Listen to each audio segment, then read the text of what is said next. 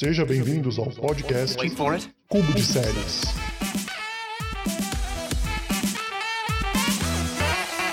Está no ar mais um episódio da segunda temporada do Cubo de Séries. Eu sou o Matheus Ribeiro. E eu sou Barry Allen, o homem mais rápido do mundo. Estamos aqui para falarmos de um assunto que todo seriador sofre. Eu tenho vários. E você, Barry Allen, tem vários também? O- Olha, vou falar, vou ser bem sincero, eu tô um pouco com, com vergonha de fazer esse episódio, porque as pessoas vão descobrir algumas, alguns podres sobre mim. Por isso que eu tô até com um nome falso, né? Que eu não quero que as pessoas descubram quem sou eu. Ai, ai, ai, ai. Guilty Pleasure é o tema desse episódio do podcast Cubo de Séries.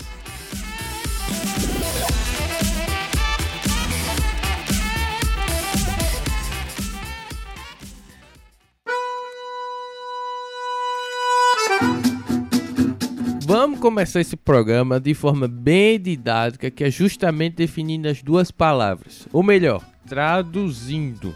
Porque geralmente a gente tem essas duas palavras envolvidas nesse termo, envolvido no eh, nicho de séries, mas muitas vezes as pessoas nem sabem ou desconhecem o que elas se tratam, né? Ambas são da língua inglesa, então a gente tem que lembrar lá das aulas de inglês lá do colégio, certo? Então, guilty é um adjetivo que significa culposo, enquanto a gente tem a palavra pleasure, que significa prazeroso. Se a gente juntar essas duas palavras traduzidas, nós teríamos um prazer culposo. Isso aí provavelmente todo mundo já sabe.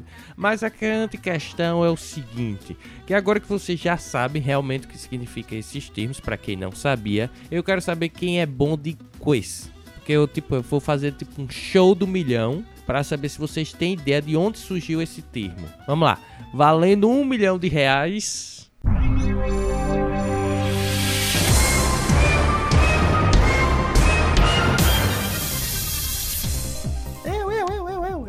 Só tem eu aqui, gente, que isso. Vamos lá, só tem o Barry Allen para responder, mas também quem tá ouvindo, a gente pode tentar responder essa pergunta aí, porque eu quero na verdade saber uma coisa, que Guilty Pleasure esse termo foi citado em 1860 no jornal americano The New York Times. Mas a pergunta que vale um milhão de reais é o que esse termo descrevia na época? Opção número 1, um, uma casa de reprodução de filmes. Opção número 2, um restaurante famoso em Nova York. Opção 3, um bordel. Ou opção 4, um programa de TV matutino. E aí? Pode pedir ajuda aos, aos universitários? Não, não pode pedir ajuda aos universitários. Esse programa não tem universitários. Estão todos de férias. Qual é a opção correta? Olha, se você for pegar pelo termo da palavra e tentar en- encaixar ela em alguma das opções que você deu, olha, produtora de filme, talvez se for filmes adultos, tudo bem, mas como são filmes cinematográficos, então já não é. Se você pegar pleasure, prazer, lembrando aquela música do Queen, né? Under pressure, tá, desculpa. É, e guilty, você tem que ter culpa por você estar sentindo algum prazer. Então eu acho que seria bordel? Hum, vamos ver, vamos ver. A resposta correta é a opção 3. Bordel. Certa resposta. Boa. Ah, segundo o site, na verdade, que eu tava pesquisando sobre esses dois termos, que é o New Yorker, eles têm uma reportagem que falando que o termo apareceu algumas vezes no jornal que eu citei anteriormente, que foi o The New York Times, até o final dos anos 90. Aí foi quando começou, na verdade, a ganhar esse termo, né? Outras conotações que a gente vai estar abordando neste episódio aqui. Exatamente, mas por que é sentir culpa por assistir uma série, né? Essa é a pergunta que eu faço para os ouvintes, porque, né, eu sei por que, que eu tenho vergonha. É, inclusive a gente vai estar falando muito sobre a questão de culpa, né? Por que, que a gente se sente culposo em assistir uma série que a gente gosta e se dá prazer? Essa é a grande questão desse episódio. Exatamente. Então, vamos começar? Vamos lá. A gente vai começar, na verdade, passando vergonha. Porque tanto eu como o Barry Allen, a gente vai falar quais são ou quais eram nossos guilt pleasures. Logicamente, co- compartilhamos as mesmas tragédias, as mesmas vergonhas. E pode haver séries congruentes, né? Mas vamos começar com o Diego. Vou passar a bola para o Barry Allen, certo? Você já falou meu nome no começo já. Todo mundo já sabe que sou eu. E ele vai contar pra gente quais são ou quais eram os, os guilty pleasures dele. Cara, eu já disse no, no primeiro episódio, todo mundo já já deve estar careca de saber que Riverdale é meu maior guilty pleasure. Né? Que eu realmente sinto vergonha e falo, meu Deus, eu gosto de uma série baseada é, em adolescentes passando por problemas, mistérios e tudo mais, né? Porque, tipo, eu até defendo, né? Hoje a minha defesa é, é, é, o contexto do que Riverdale foi criado, né? Em cima do, do que que ele foi criado. E por, por eu ser formado em publicidade, né? Eu acho que é uma série realmente muito bem vendável. E é isso que eu gosto nela. Ah, gosto de outras coisas também, mas é, é meio que a desculpa que eu dou para tentar mostrar o porquê que eu gosto, né? Mas tem outras também, né? No mesma vibe do Riverdale, que é as, as Terríveis Aventuras de Sabrina, a Jane the Virgin, Once Upon a Time, que eu parei de ver, The Hundred, que também é bem nessa vibe jovem. E, e algumas coisas de heróis, né? Como os Fugitivos, né? O The Runaways. E, e também os heróis como Supergirl, Flash, o Arrow, que são séries que eu considero, né? Também Guilty Pleasure por, por passar num canal americano que costuma ter esse tipo de séries, né? Que a gente vai falar também mais aí pra frente. É, inclusive a CW, praticamente todas as séries aí que você citou, é a, a rainha de produzir, é a rainha de produção de Guilty Pleasure. E você? Vamos lá, minha lista aqui, eu não sabia que eu assistia tanto Guilty Pleasure, mas depois que eu coloquei no papel as séries realmente que eu assistia, eu fiquei assim, impressionado. Começar com uma que voltou pra Netflix, ou melhor, é, entrou no catálogo da Netflix, que né, foi Glee. Na época eu me lembro que Glee era assim uma série que você não podia dizer na sua vida que você assistia, porque existia muito preconceito. E uma das coisas as quais a série mais combatia era justamente esse preconceito que existia em você falar quem você era realmente. Então tinha preconceito com relação a ser homossexual, tinha preconceito com relação a você ser do jogador de futebol e entrar em um clube, é, um coral, por exemplo. Então, a Lady Glee também tem uma série que, ou melhor, um reality show que poucas pessoas, acredito eu, assistem, ou assistiram, na verdade, porque já acabou, que é Here Comes Honey Boo Boo. Uh, passava Não na conheço. TLC, é, mas ficou muito conhecido na TLC. Também tem o Pirulito lá, que ninguém praticamente consegue falar essa série, né? Que é Pretty Little Liars. Supernatural. Supernatural, acredito que todo mundo já assistiu na vida essa série. Uh, DOC, eu assistia muito, que passava na, na Netflix, não, no SBT, na verdade. Flash, aí vem um combo, né? Flash e Arrow. Porque quem assistia um praticamente começou a assistir o outro porque eles começaram a fazer esses, esses episódios especiais que eh, tinha conexão com outras séries, né? Então a gente foi meio que obrigado a assistir. Você obrigado a ver, né, o episódio do Arrow se quisesse continuar a história, né? E é bem comum, né? Duas coisas comuns né, nesse ramo é, é que eles fazem esse especial de crossover e também o especial de musical, né? Que a CW tem um não sei qual dia nos Estados Unidos que é, que sempre eles têm essa coisa do musical. Riverdale faz, Flash fez, Supergirl fez, então todos eles têm essa coisa do musical também, ou do crossover. Exatamente, então eles obrigavam meio que vocês a assistir essas séries. Porque para você saber a continuação do episódio, você necessariamente tinha que assistir a outra série. Ou pelo menos esse episódio, né? E aí também tem as aventuras de Sabrina. Eu confesso que eu comecei a assistir, mas desisti. Porque eu acho que a série desandou completamente. Tem uma série também da ABC que era da ABC e muita gente assistiu também, que muita gente também largou, que foi Once Upon a Time. Aí também tem Smallville, com outra série aí carimbada da CW.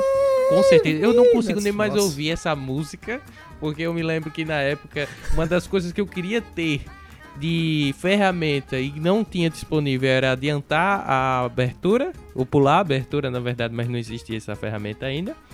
E para finalizar, tem Revenge, que eu achei o final uma bosta, né? Mas tudo bem. E tem The Shadowhunters também, que foi finalizada com um TOC de cancelada pela própria Netflix.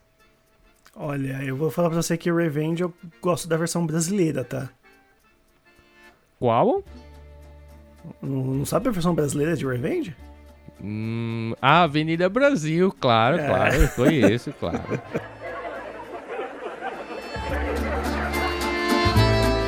Então uma coisa que a gente precisa falar e focar nesse, nessa parte desse episódio é justamente a relação de qualidade com guilt pleasure.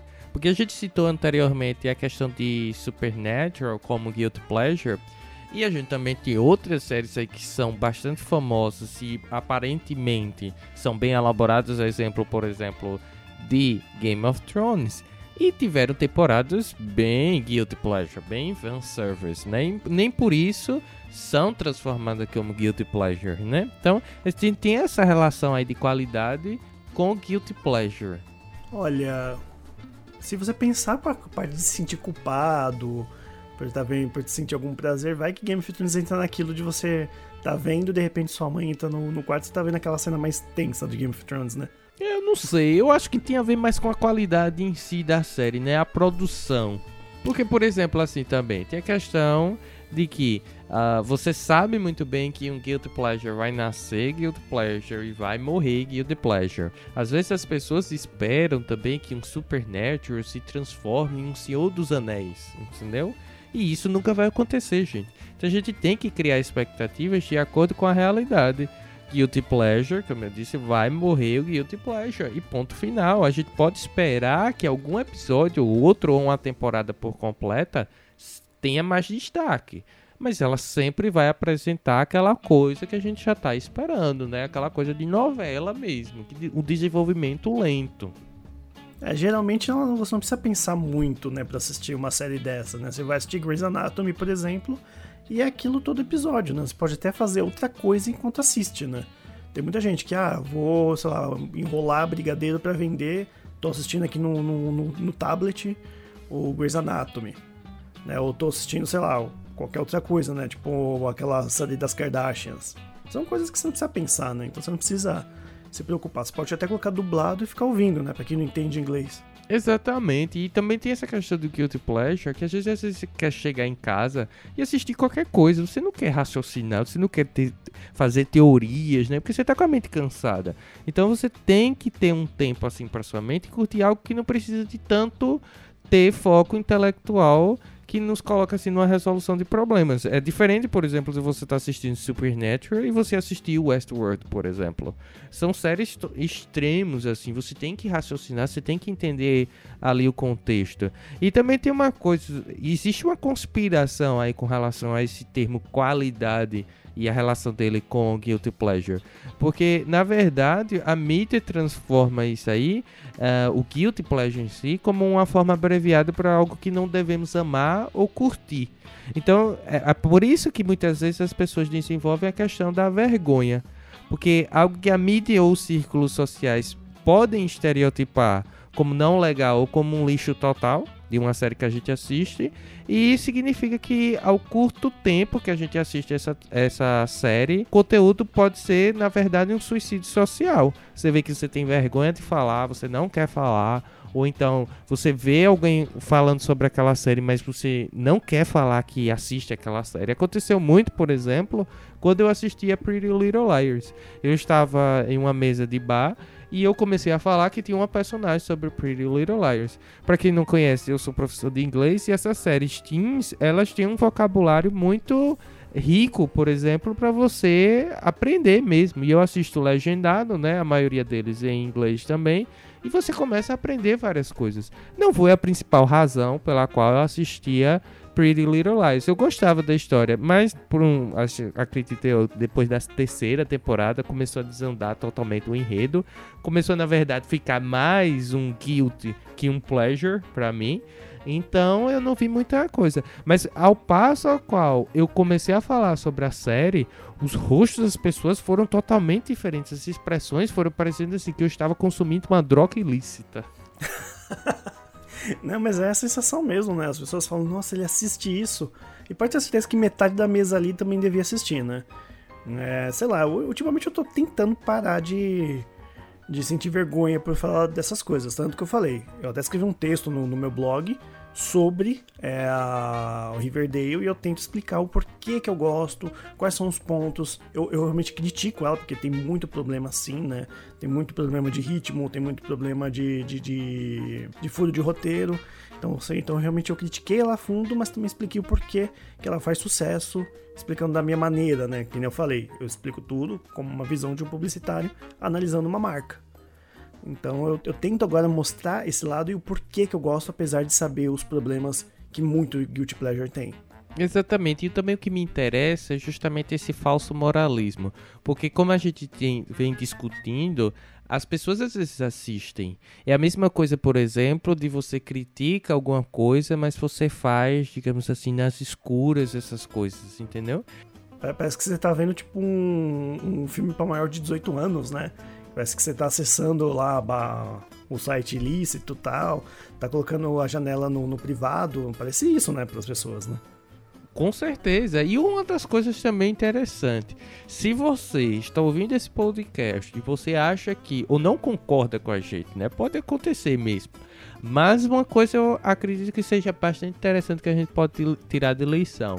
Se incomoda você, uma pessoa que assiste um Guilty Pleasure somente por assistir, eu acho que esse problema na verdade é mais psiquiátrico do que um problema envolvendo o mundo das séries. Porque se você se sente desconfortável uma pessoa assistir a uma série, por exemplo, como Glee, como Pretty Little Liars, ou continuar assistindo Supernatural, eu acho que você já precisa de uma intervenção psiquiátrica, porque isso aí está envolvendo bem mais so, eh, do mundo do entretenimento. Exatamente, no início eu até sentia essa coisa de, ah, eu assisto Supergirl. Cara, assisto Supergirl acabou. E aí a gente volta para um tema também que é consequência desse que a gente começou a falar, que é guilty pleasure e vergonha, se são termos intrínsecos, ou seja, se existe uma relação entre a vergonha e o guilty pleasure. Na verdade, a gente precisa é, chegar a um ponto comum.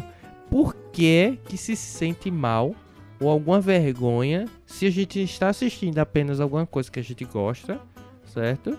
E por que que isso incomoda essas outras pessoas? Por que que as pessoas ficam incomodadas tanto em ouvir que a gente tá assistindo uma série que é Guilty Pleasure e mesmo assim ainda tentam, na verdade, nos convencer de não assistir ou de não começar aquela série?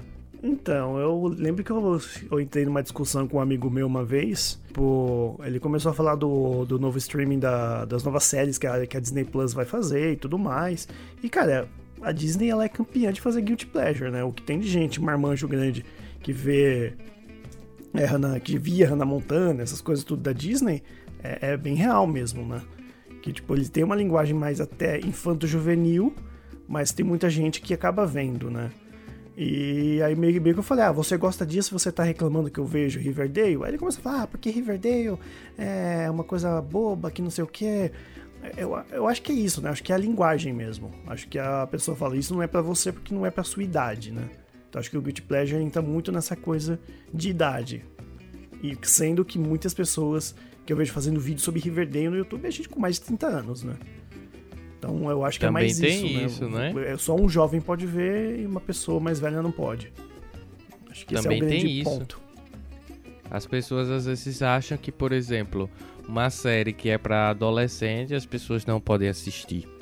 É um, isso aí já, é, já se tornou é um preconceito na realidade. Porque se a gente lembrar bem, se você vir uma fila de cinema para algum filme da Pixar, você vai encontrar mais adultos que crianças. Então, Ah, os não filmes existe da a relação. Pixar, os filmes da Pixar não é família, né? Não é tipo só pra criança. Tem coisas pra adulto também. Tem coisas que só adulto É. consegue enxergar nesses filmes. Então, justamente isso também se expande para séries. E não, e Supergirl faz isso. Exatamente, não é porque a CW praticamente eh, produz séries mais pro público adolescente que você, por exemplo, um adulto não poderia assistir. Até porque existem várias razões pelas quais você poderia ou está assistindo a uma série. É, no caso de Supergirl, por exemplo, é, tem aquela coisa da, da heroína e tal, não sei o que, mas tem coisas, tipo, que um jovem não. Ainda mais uma criança é, que, não, que não enxerga muito bem esse negócio de preconceito, né? criança tá nem aí pra isso. Quando a gente é criança, a gente brinca com todos. É quando vai crescendo que vai tendo esse negócio de preconceito. Mas, por exemplo, Supergirl aborda muito isso de, de, de preconceito contra imigrante. No caso da série, são os alienígenas que vêm pra Terra. Mas você pode ler isso como um imigrante mexicano, um imigrante que vem do, da, daqui da América do Sul e vai para os Estados Unidos. Tipo, tem essa crítica, né? Que é muito, tá muito forte hoje lá fora por conta do, do Trump, aquela coisa do muro, né? De ele querer acabar com, com todo mundo que vem de fora. E, tipo, isso é uma coisa que realmente é, é geral. Então, quem assiste vai, vai entender essa crítica, né? Aquela coisa que eu falei que a Pixar também tem coisa que só o adulto enxerga. Supergirl também trabalha isso, né? Exatamente, e essa coisa é geral. Eu nunca assisti nenhum Guilty Pleasure, ouvi alguém falando, ou ouvi alguém falando sobre o seu Guilty Pleasure, e não ter automaticamente, depois da fala da pessoa, um criticismo. Então você começa, na verdade, criar essa culpa, né? Que é essa vergonha, ou melhor, criar essa culpa por assistir. E a culpa gera vergonha. Que se eu tenho ver...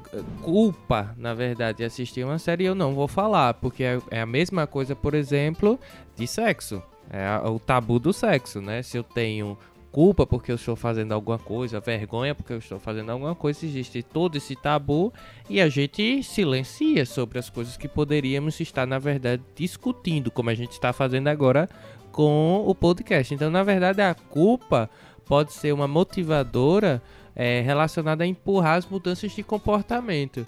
Então veja que quando eu estou assistindo a série Pretty Little Lies, naquele caso que eu tinha falado anteriormente na mesa de bar, eu não me senti culpado por estar assistindo, porque eu tinha um objetivo claro é, de, de, de estar assistindo aquela série e não vi nenhum problema, por exemplo, de outras pessoas também estarem assistindo outros Guilty Pleasures. Mas existe todo esse comportamento que as pessoas agregam com relação aos Guilty Pleasures. E a gente lembra de uma coisa também. Quando a gente sente culpa acerca de algo, né? Ou, ou, quando depreciam nossas atividades, ou seja, de assistir a uma série que a gente gosta, aí na verdade a pessoa começa, na verdade, a ter uma diminuição dos efeitos que ela oferece a gente. Então é perceptível a exemplo, por exemplo, de séries os quais instiguem, instigam bem a questão de discursos, por exemplo, ou de reflexões, as pessoas serem mais comedidas ao falar. Eu me lembro muito bem de Sense8, poucas pessoas às vezes falavam por conta da questão que existia muito sexo, muito, é, muito conteúdo LGBT, e as pessoas tinham assim uma vergonha de falar justamente porque tinha esses personagens. É, o Sense8 que é um caso raro de ser uma série muito bem produzida, ah, também sendo um guilty pleasure, né? E assim, no final das contas, se você pega uma pessoa, a pessoa ela vai falar de sexo em quatro paredes, com, com os amigos mais íntimos. As pessoas não querem falar sobre isso abertamente. Acha que isso é errado, talvez né, sente essa culpa por estar falando disso com mais pessoas que você não, não conhece, talvez. Tem um artigo muito interessante na internet que é escrito pela Fernanda na revista Pollen, que, que tem um título de Manifesto pelo Fim do Guilty Pleasure que é muito interessante esse artigo porque ela cita uma situação que ela teve um problema de saúde e ela estava ali para passar o tempo, né, para assistir coisas as quais a gente às vezes não quer raciocinar muito. E ela falando também nesse próprio artigo que está no, nesse post aqui do podcast, a questão justamente do criticismo que sofreu muito. E aí uma das coisas que me chamou bastante atenção, que ela fala que a culpa geralmente vem de que a gente não pode se sentir ocioso, ou seja, que estaria, que deveríamos estar utilizando melhor nosso tempo ao invés de estar assistindo séries lixo, né, como a gente fala costumeiramente. Ela meio que fala contra o guilty pleasure. Não, ela defende o guilty pleasure, porque na verdade o que ocorreu com ela foi é, é, toda uma crítica com relação às séries que ela estava assistindo e ela tinha um contexto ali. Ela estava doente, ela queria alguma coisa só para passar o tempo. Muitas vezes a gente fala assim, né? Eu vou ficar em casa, eu tô doente, vou ficar em casa assistindo minha série. Mas você não consegue raciocinar é, assistindo suas séries. Quem assiste legendado, por exemplo, precisa de, uma, de um foco, né, de uma atenção. E geralmente você não tem isso quando você está doente. Então ela sofreu muito isso. Então ela começou a assistir séries que é, ela disse que são guilty pleasures, né? Que na verdade era praticamente um reality show. Mas tem essa questão de, de perder o tempo, né? Então você, ah, você tá assistindo, por exemplo, uma série da CW, você deveria estar tá assistindo a uma série com um conteúdo melhor, como é o exemplo de da Showtime ou da HBO ou qualquer outro canal aí que tem algumas coisas melhores. Mas geralmente não é assim. Você quer assistir porque você quer assistir, você gosta da série, né? Umas coisas assim que você não consegue, na verdade, explicar. É, geralmente quando eu tenho alguma crise de ansiedade muito forte, eu não vou conseguir assistir uma série para pensar. Começo a assistir, eu começo a ficar pior, falo, não, eu preciso de alguma coisa para me tirar da mente é, essa ociosidade que ela tá querendo, né? Aí realmente o Guilty Pleasure vem realmente a calhar nessas horas. Um amigo meu, por exemplo, eu indiquei pra ele assistir Dark. Ele não tava no momento bom. Simplesmente falou, não vou conseguir assistir isso. Aí ele prefere fazer outra coisa, ouvir uma música tal, que não, né? Ver uma série que é feita para pensar, uma série mais dramática, que pode causar um certo desconforto né, numa pessoa que passa por algum problema como crise de ansiedade, depressão, essas coisas. Então às vezes isso ajuda, né? Teve uma época que eu assisti muita coisa da Nickelodeon que era bem assim infantil para infanto juvenil. E até me fez pensar bastante sobre um lado mais jovem, né? Onde você pensa que talvez essas séries possam alcançar o jovem de uma outra maneira. Você vê que até quando você assistir um Guilty Pleasure, você consegue ainda pensar em alguma coisa. Né? No meu caso, com essas séries da Nickelodeon, Disney, Disney whatever, daí ele consegue, né, ainda ajudar em algum momento. Desenhos são campeões, por exemplo, se você não for criança realmente, é, de serem taxados como guilty pleasures. A não ser que seja Rick Morty, Simpsons, né? E tudo bem. É, mas o resto, por exemplo, se você disser que está assistindo a Nickelodeon ou o canal da Disney, né, para crianças, geralmente o criticismo vem em seguida. E na realidade não é bem assim, né? Porque você pode tirar de proveito de alguma coisa, né? Eu, por exemplo, mesmo já cansei de acordar e de manhã o cérebro ainda está acordando e está assistindo é, desenho entendeu? Então não é uma coisa assim que eu acho, oh meu Deus do céu, é uma coisa que você tá perdendo tempo, que poderia estar tá assistindo alguma coisa mais produtiva. A questão é o que é ser produtivo, né? E, e a gente está cada vez mais perdendo a, o senso do ócio, o ócio criativo, né? Porque as pessoas valorizam muito você estar em uma rede social, mas é, você está às vezes assistindo a uma série e eu diria que caso você esteja assistindo legendado, poderia ser uma forma de você estar tá treinando outro idioma. Ou então aprendendo de qualquer outra forma, é, caso você assista dublado mesmo. Alguma coisa nova, mas é, essas coisas se perdem. Porque a gente cultiva, na verdade, esse ócio, mas que não seja o, o, o construtivo. E lembrando também que nem sempre é só séries, né? A gente tá aqui por causa falando de séries porque é um podcast de séries. Mas o Guilty Pleasure pode vir numa música, pode vir no filme, pode vir no livro, né? Quantos livros, né, de fã juvenil eu já li que podem ser considerados Guilty Pleasure? Vários e vários. E Guilty Pleasures geralmente tem muita audiência. Essa é uma das coisas eu até acredito que incomoda mais, porque se elas têm audiência, logicamente a chance de serem renovadas são bem maiores. A gente fez assim um comparativo enquanto eu estava pensando na lista, né? A gente tem a questão de Supernatural, que foi é categorizado como guilty pleasure. Também temos a questão de Sense8, que foi assim um, um, mais um fanservice do que propriamente um guilty pleasure. E a gente tem séries que eram super agraciadas pelo seu público, mas infelizmente sofreram cortes severos das emissoras ou então dos streams. Então a gente chega a essa ponta aí da qualidade, da questão da audiência, e elas sempre são renovadas, por isso que sempre incomodam. É, ou quando uma série ela é cancelada, às vezes penso, ah, mas ela é tão boa. Às vezes ela pode ter sido cancelada por ser uma série muito cara, por exemplo. O, o estúdio fala, não, é muito caro manter, que nem aconteceu lá com o Monstro do Pântano, né, da, da Warner, né, que ia passar, que foi ótima, a primeira temporada foi muito bem crítica, os críticos adoraram e tudo mais, só que ela foi cancelada só depois da primeira temporada. E você percebe, provavelmente é porque ela estava sendo bem produzida e estava gastando muito. Sense8 também, assim, apesar de ter essa coisa do fanservice, o Sense8 também estava gastando muito, porque também tem muita qualidade. Só o que eles fazem na edição é incrível, né? Que eles gravam em todos os países a mesma cena, depois junta pra parecer uma coisa só, né? Então, às vezes, tipo, é cancelada, tipo, ah, mas cancelou, eu gostava tanto, era tão boa, pensar, fazia pensar. Por isso que o Breaking Bad se sobressaiu ah, nisso, porque ele já foi pensado para ter cinco temporadas. Então a verba já entrou para cinco temporadas.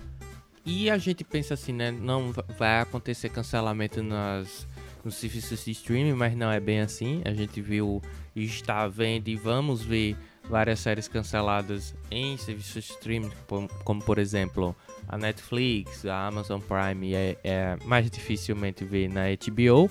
Mas é, tem uma coisa aí principal. Às vezes as pessoas não têm uma boa receptividade com séries que são bastante complexas. Game of Thrones é uma exceção porque uh, justamente aborda vários tipos de personagens. A gente tem todo também esse esse afã pelos livros do, do autor, né, da série de Game of Thrones. Exatamente.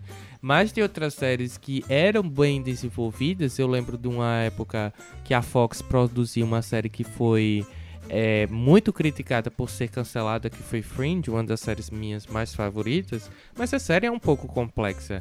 É, antigamente existia o Arquivo X, uma série também complexa, mas a gente tem que entender outros contextos.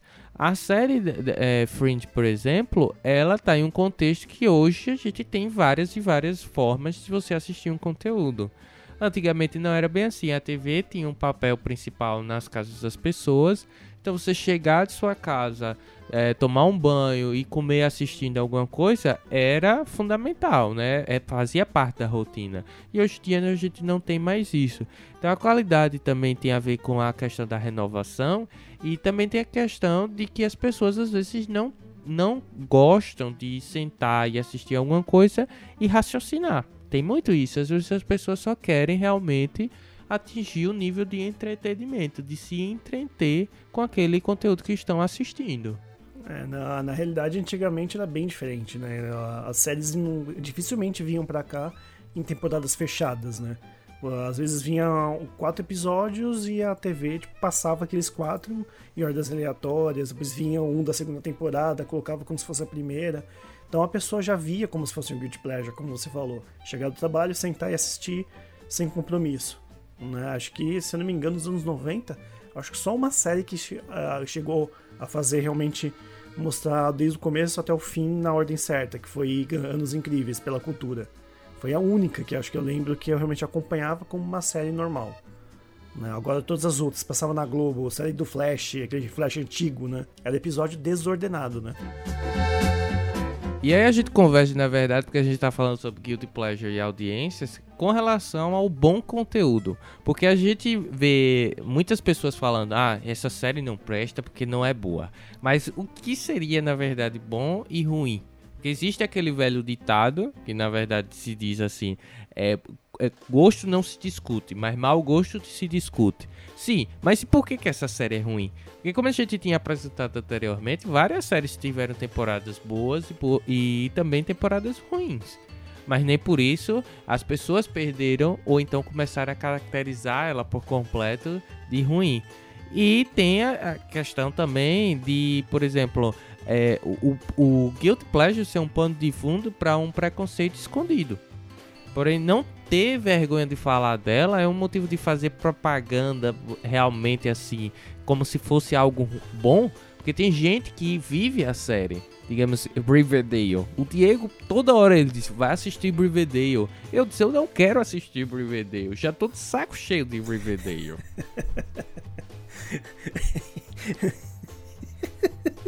Então, existem essas pessoas já. dogmáticas. Você vai assistir meu Guilty Pleasure, por isso que também existe a parte do preconceito. Porque as pessoas querem empurrar a todo custo para você assistir seu Guilty Pleasure.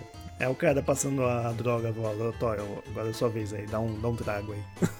É, tipo, esse é um, do momento você tem que assistir e na verdade não é bem assim, né? Existe o bom conteúdo, a gente sabe muito bem, mas nem todo mundo gosta desse bom, bom conteúdo, sente essa atração ao bom conteúdo.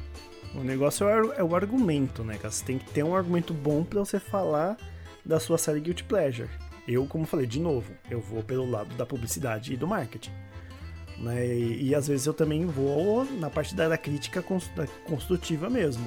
E Supernatural, acho que teve uma época aí que tava meio ruim por conta da greve de roteiristas. Então, o, a qualidade caiu muito nesse momento. Depois que voltou a ter um ritmo e as pessoas começaram a voltar a gostar, né? Eu, por exemplo, não sou tão dogmático. Eu não, eu, se eu gosto de uma série, eu faço a pessoa, uh, apresento na verdade argumentos para que ela comece a assistir. É diferentemente do nosso Barry Allen aqui, vulgo Diego, que quer porque quer que a gente assista as séries.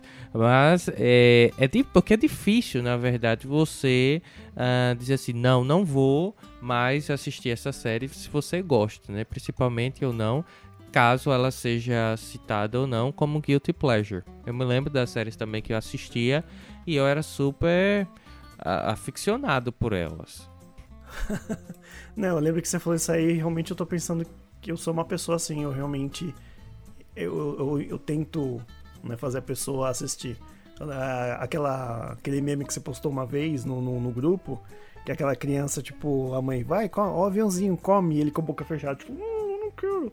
Tipo, é bem isso, né? Eu acho que eu faço. Tanto que eu lembro que a nossa amiga Stephanie, sei quem lembra, ela tá na primeira temporada. Eu, eu joguei vários argumentos para ela começar a assistir Jane the Virgin, que ela falou que já tinha tentado e não conseguiu. Aí quando eu joguei um argumento de tanto encher o saco dela, ela falou que vai colocar na lista, né, para começar a ver. Então eu realmente acho que eu sou uma pessoa é, é, dogmática que fala? Dogmática. Aquela pessoa que quer porque quer que a outra pessoa faça o que você deseja ou melhor, que você faz, né?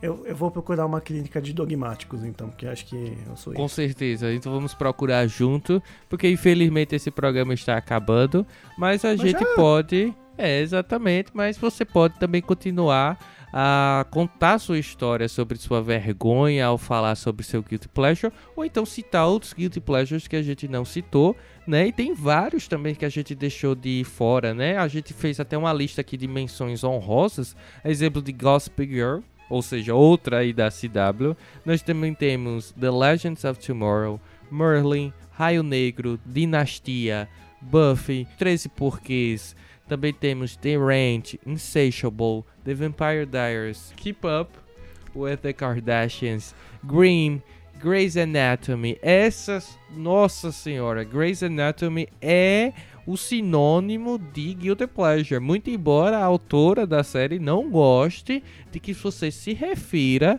às séries dela, que também fazem parte do How to Get Away with Murder, uh, como guilty pleasure. Mas a gente considera sim, Shonda, desculpa aí, como guilty pleasure. E a gente é tem por novela, último. Né?